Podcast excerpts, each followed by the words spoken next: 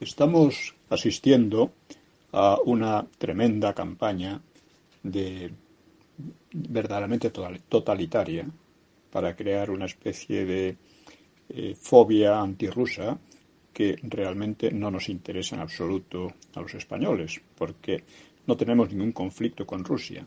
en cambio, toda esta campaña, que insisto es totalitaria, que además amenaza las libertades, Borrell ha dicho que quienes no se sumaran al coro serían perseguidos y, serían eh, señalados, pues todo esto nos indica eh, un grave peligro eh, por un problema que en realidad no nos concierne. Si el ambiente político e intelectual en España no fuera tan indecentemente bajo y lacayuno, con pocas excepciones, la guerra de Ucrania habría servido para entablar un debate sobre la necesidad de una política internacional para España que hoy está satelizada por gobiernos y partidos indecentes, cuando no delincuentes. Por el contrario, vemos una exhibición masiva de propaganda totalitaria cuyo análisis, después de un diluvio de simplezas, de simplezas, eh, mentiras y contradicciones, concluye en que Putin es un loco peligroso. Pero habría que preguntar quién es aquí el loco. Zelensky se ha dedicado durante ocho años a amenazar a Rusia con la expansión de la OTAN y sus misiles por Ucrania, donde además practica una política contra la propia historia, cultura y lengua rusa de una gran parte de la población, con un discurso victimista y violentamente agresivo, que además es idéntico, y esto nos atañe mucho, nos atañe mucho porque es idéntico al de los separatistas en España. Muchos gritan Viva Ucrania libre. Posiblemente eh, les veamos en la Unión Europea y en la propia España chillar Viva Cataluña libre. De hecho, ya ha ocurrido. Quiero señalar este, este dato porque eh, la política de, de, Zelensky en Ucrania, aparte, ya digo, de, amenazar con la OTAN a Rusia, porque es una amenaza, para Rusia lo considera una amenaza grave, ¿no?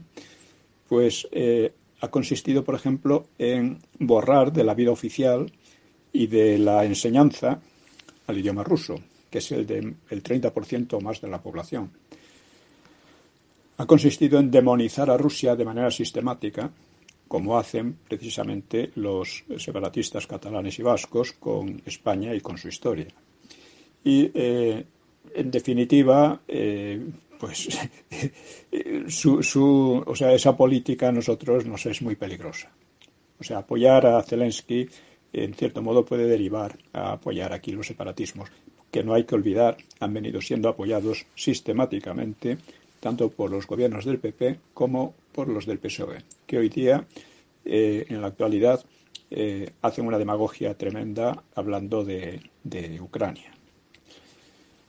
Eh, es indudable que Zelensky no se habría atrevido a desafiar a Rusia de esta manera, con la OTAN, sin tener detrás promesas de la OTAN. La OTAN es USA e Inglaterra, ante todo, no debemos olvidar esto. ¿no? Y Inglaterra, que invade nuestro territorio en Gibraltar, por cierto. Luego eh, se ha lamentado de haberse quedado solo.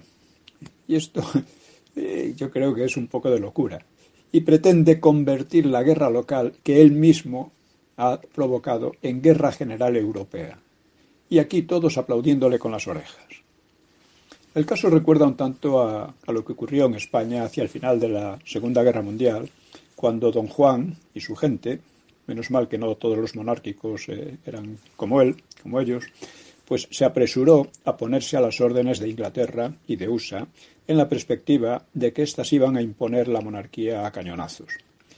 La posibilidad, entonces, pues, de volver a la guerra civil o al caos republicano era, era evidente, ¿no? Y Franco le advirtió a don Juan, no hagáis caso de lo que en el extranjero puedan insinuaros las promesas a Polonia, al rey Pedro de Yugoslavia, al de Grecia, a Víctor Manuel, a Gigot y a tantos otros se esfumaron ante las realidades, porque las potencias seguían por sus intereses. podía haber recordado también las promesas de la anterior guerra, de la Primera Guerra Mundial, a Italia o a Grecia, que terminaron tan trágicamente, sobre todo para Grecia. Para Grecia terminó la llamada catástrofe del Asia Menor, que fue una verdadera fue una tragedia tremenda, ¿no? que, sigue pesando en toda la historia y la, y la, manera de ver las cosas de, de, los griegos. ¿no?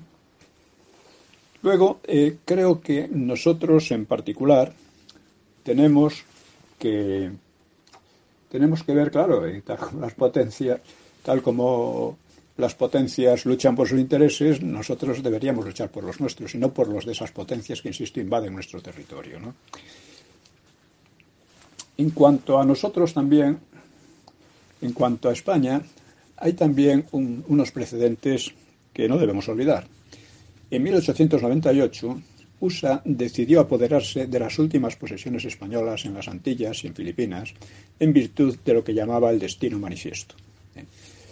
Eh, para ello, emprendió una política de acoso, ingiriéndose en los asuntos internos españoles, financiando y apoyando a los rebeldes y en especial montando grandes campañas de propaganda que pintaban a España como una tiranía brutal, asesina y oscurantista.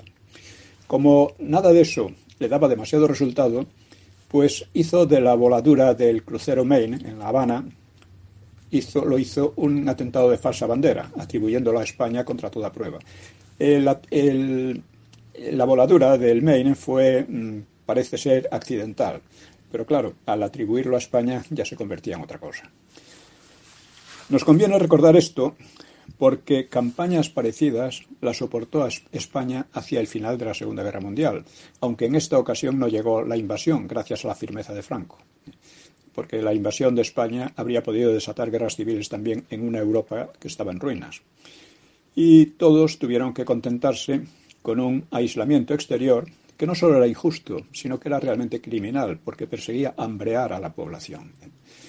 Esto lo, evitó afortunadamente la diplomacia de Franco al negociar con, Argentina el envío de, al crédito de, carne y de cereales. De otra manera, aquí había, habría habido una hambruna terrorífica. Bueno, pues aquel aislamiento, insisto, criminal, eh, combinado con una guerrilla comunista, fue también vencido brillantemente. Generalmente, las agresiones de USA y han sido muchas, en Hispanoamérica muchas desde luego, pues han seguido la misma tónica. El enemigo era una tiranía criminal e inadmisible, y USA solo quería liberar a los pueblos. Y hay que decir que, por ejemplo, a Filipinas eh, lo liberó realizando un verdadero genocidio que pudo haber costado la vida a un millón de filipinos. Esto es otra cosa que está completamente olvidada y no debe olvidarse, ¿eh? porque es una realidad. También hay que decir que las acciones de USA no han sido siempre negativas, ni mucho menos. ¿eh? En algunos casos respondía a lo que decían. Eh, como pasa siempre, unas fueron buenas y otras no. La más positiva, sin duda, fue su intervención en Europa y en el Pacífico en la Segunda Guerra Mundial. Con respecto a Europa, liberó del nazismo a la mitad occidental del continente y financió luego su recuperación económica. Y es un hecho muy cierto que estos países lo deben todo, literalmente, a la intervención armada useña, su liberación, su democracia y su prosperidad. Puede decirse que solo España está libre de esa inmensa deuda, eh, cosa que desde luego no es de lamentar, porque nos da una libertad de principio mucho mayor. Para entender esta política useña, debemos recordar eh, su carácter mesiánico. Así como Rusia se supone a sí misma la tercera Roma y el tiempo de la Unión Soviética se suponía que era un poco el, digamos, eh, el foco por el que tendría que regirse el resto del mundo para liberarse del capitalismo, el imperialismo y estas cosas, pues USA considera también que haber edificado la, la bíblica ciudad sobre la colina, que sería un ejemplo para el mundo entero, y en función de cuya superioridad pues puede aplicar su enorme fuerza para determinar las políticas y liquidar la independencia de cualquier país que juzgue oportuno. No voy a insistir en ejemplos recientes muy conocidos, me refiero a los de Irak, Libia, etc. Y en cualquier caso, sean beneficiosas o perjudiciales sus intervenciones, España no debe satelizarse a esas políticas. No debemos nada a USA ni a la Unión Soviética, ni a Rusia, al revés que el resto de Europa occidental, y hemos evitado caer en los remolinos de las dos guerras mundiales. Estas particularidades españolas deben fundamentar una verdadera política exterior en contra de las castas políticas PP y PSOE, cuya naturaleza, aparte de corrupta, de tendencias totalitarias, de formar leyes como las que sabemos, ¿no? pues aparte de eso eh, son, son partidos, vamos, eh, totalmente lacayunos. Es decir, están al servicio de los intereses de otras potencias, de manera abierta, incluso de Marruecos.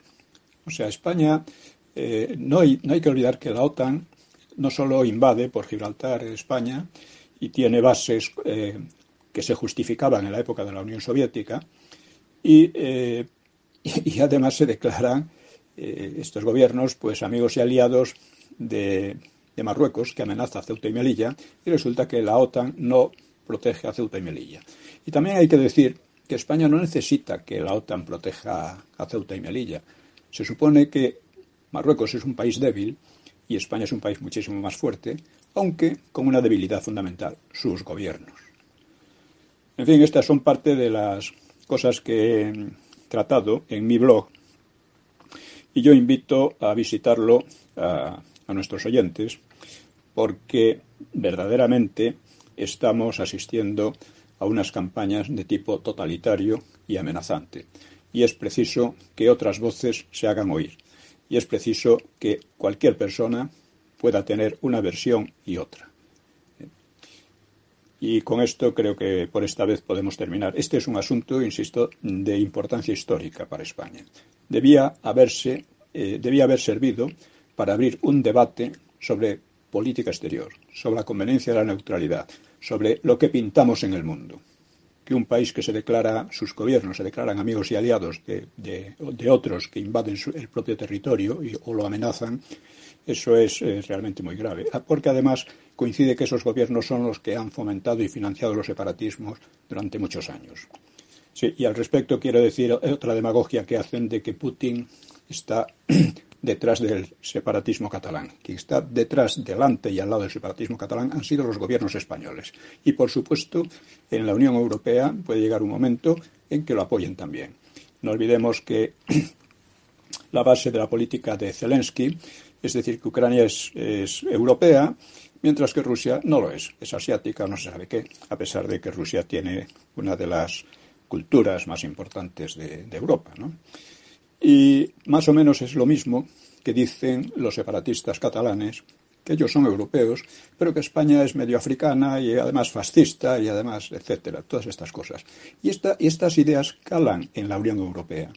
Ellos, gracias a, los gobiernos que, tenemos, desgraciados gobiernos que tenemos, han llevado adelante una política, una diplomacia en la Unión Europea y en USA, eh, defendiendo precisamente estas ideas. Y han conseguido muchas simpatías. Y han conseguido que en la Unión Europea se burlen abiertamente de, las, de la legalidad española. Por ejemplo, el caso de Puigdemont y todos estos. Así que cuando nosotros vemos eh, la cuestión de Ucrania, tenemos que verlo desde dos puntos. Primero, ¿cuál es nuestro interés ahí? No tenemos ningún interés.